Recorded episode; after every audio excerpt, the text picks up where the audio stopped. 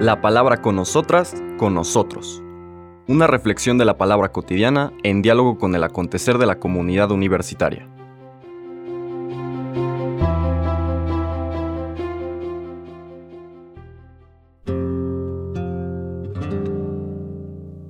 Hola, buenos días. Bienvenidas, bienvenidos a la palabra con nosotras, con nosotros.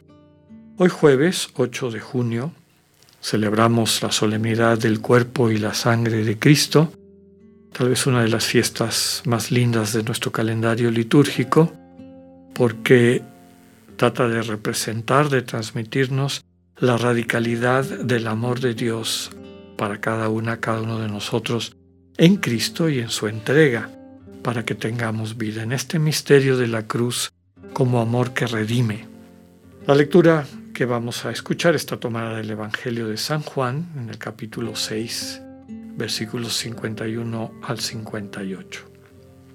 En aquel tiempo Jesús dijo a los judíos, Yo soy el pan vivo que ha bajado del cielo. El que coma de este pan vivirá para siempre y el pan que yo les voy a dar es mi carne, para que el mundo tenga vida. Entonces los judíos se pusieron a discutir entre sí, ¿cómo puede éste darnos a comer su carne? Jesús les dijo, yo les aseguro, si no comen la carne del Hijo del Hombre y no beben su sangre, no podrán tener vida en ustedes. El que come mi carne y bebe mi sangre tiene vida eterna, y yo lo resucitaré el último día. Mi carne es verdadera comida y mi sangre es verdadera bebida. El que come mi carne y bebe mi sangre, permanece en mí y yo en él. Como el Padre que me ha enviado posee la vida y yo vivo por él, así también el que me come vivirá por mí. Este es el pan que ha bajado del cielo. No es como el maná que comieron sus padres, pues murieron el que come de este pan vivirá para siempre. Palabra del Señor. Bueno, se entiende que esta lectura nos sirva para poder profundizar en el significado de la solemnidad del cuerpo y la sangre del Señor. Y en otras ocasiones he comentado que ambas especies eucarísticas, el pan, que es el cuerpo, el vino, que se transforma en la sangre del Señor, son símbolos de dos elementos fundamentales de la condición humana, de esa condición humana que el Señor Jesús asume, verdadero Dios, verdadero hombre, y que transmiten dos cosas, el cuerpo, la presencia. A través del cuerpo nos hacemos presentes, nos hacemos presentes a la gente que amamos. Así estamos en el mundo, así interactuamos con el cuerpo. Entonces, esa presencia, que tal vez es uno de los referentes fundamentales del Dios vivo, lo percibimos como presente, captamos esa presencia con P mayúscula cuando desarrollamos la actitud teologal, esta disposición interior que nos permite captar esa presencia que suele ser discreta, muy sutil, muy respetuosa, y es así porque respeta nuestra libertad, libertad que a su vez es necesaria para que podamos amar libremente en respuesta a este amor que se nos entrega. Bueno, esa presencia es una de las características fundamentales del Dios, de la experiencia de Dios, de la vivencia de Dios. Presencia. Está ahí. La segunda, la sangre, para el pueblo judío es un símbolo de la vida, del dinamismo de la vida, y un dinamismo todavía más profundo, que es lo que está en el fondo de toda vida, de toda existencia, es el amor. Entonces, presencia y amor, presencia amorosa, es lo que transmiten estos dos símbolos del cuerpo y la sangre del Señor, el pan y el vino, verdadero pan o verdadera comida, verdadera bebida. La lectura que acabamos de hacer es casi el final del capítulo 6 de San Juan. Recordemos que San Juan está estructurado los 12 primeros capítulos, el libro de los signos, con una un signo, es decir, una acción de Jesús que tiene un significado simbólico que el Señor Jesús explica en un discurso largo que viene después. El signo del capítulo 6 es la multiplicación de los panes.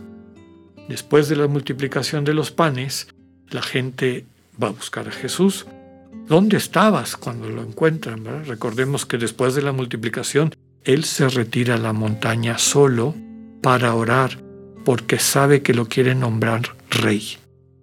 Necesita esa distancia para volver a tocar base con su padre, con el proyecto del padre, para aclarar lo que sigue, el siguiente paso que siempre lo va a hacer en este diálogo y comunión con su padre. Y a eso hace referencia a la gente cuando dice, ¿dónde andabas? Andábamos buscando. Y el Señor les dice, me andan buscando porque se llenaron del pan que se multiplicó, este pan, digamos, físico o lo que fuere. Busquen el verdadero pan y entonces el pan que, sacia para siempre. Le contestan las personas que lo están siguiendo, uy, nuestro padre Moisés, o nuestro líder Moisés, logró que comiéramos maná en el desierto. Y el Señor les dice, no fue Moisés el que les dio maná en el desierto, fue mi padre.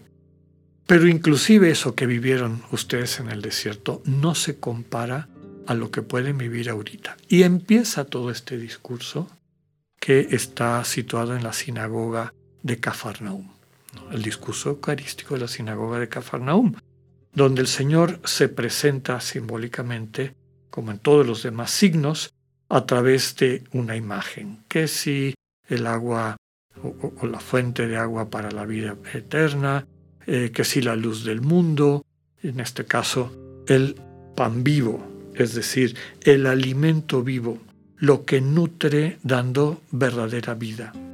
Y la única vida que existe es el amor. ¿Qué puede nutrir nuestro amor para llevarnos a esa vida plena, a esa vida eterna, de la que hablábamos en algunos de los comentarios de los primeros días de esta semana? Pues el dejarnos amar por el Dios que nos puede enseñar, modelar lo que eso significa. Modelar de qué somos capaces en el buen sentido de la palabra. ¿Por qué dice la propia Sagrada Escritura que somos imagen de Dios? No lo entienden, como suele pasar en el Evangelio de Juan. Y bueno, eso describe la situación en la que nos encontramos la mayor parte de nosotras y nosotros a lo largo de la vida. ¿no? terminamos de entender a Dios porque queremos explicarlo de acuerdo a nuestros propios referentes y Dios es muchísimo más allá de nuestros referentes. De hecho, el encuentro con el Dios vivo implica muchas veces soltar, renunciar, poner entre paréntesis esos referentes que nos mantienen enjauladas y enjaulados en estereotipos que no nos ayudan a crecer. Estas personas creen que está hablando de cosas materiales. ¿Cómo nos va a dar este a comer su carne? Y el Señor le responde, les aseguro, es decir, no hay duda, si no comen la carne del Hijo del Hombre y no beben su sangre, no podrán tener vida en ustedes. Si no se dejan nutrir por esa presencia amorosa que da vida, no van a poder tener esa vida en ustedes. Solo el que permite que yo le alimente con mi presencia amorosa, mi presencia que da vida, tiene vida eterna, y yo lo resucitaré el último día, es decir, accederá a esta vida que no tiene fin. Mi carne es la verdadera comida, mi sangre es la verdadera bebida. Mi presencia amorosa es lo único que nutre realmente el alma humana, la conciencia humana, lo más profundo de la identidad de cada una y cada uno de ustedes. El que deja que yo lo alimente así, con mi presencia amorosa que da vida, permanece en mí y yo en él. Como el Padre que me ha enviado posee la vida, este amor, y yo vivo por él desde ese amor, toda la eternidad del Hijo es engendrado por el amor del Padre, así también el que me come vivirá por mí. El que se deja nutrir por esta presencia amorosa, recibirá esta vida que no tiene fin, la vida plena que todos añoramos. Este es el verdadero pan que ha bajado del cielo. No ese maná que ustedes recuerdan con nostalgia, ¿no? Porque quien come ese pan de todas maneras muere. Pero el que come de este pan vive para siempre. Que sepamos experimentar, abrir el corazón para recibir esta verdadera comida y esta verdadera bebida. Una feliz fiesta del cuerpo y la sangre de Cristo. Que así sea, que tengan un buen día. Dios con ustedes.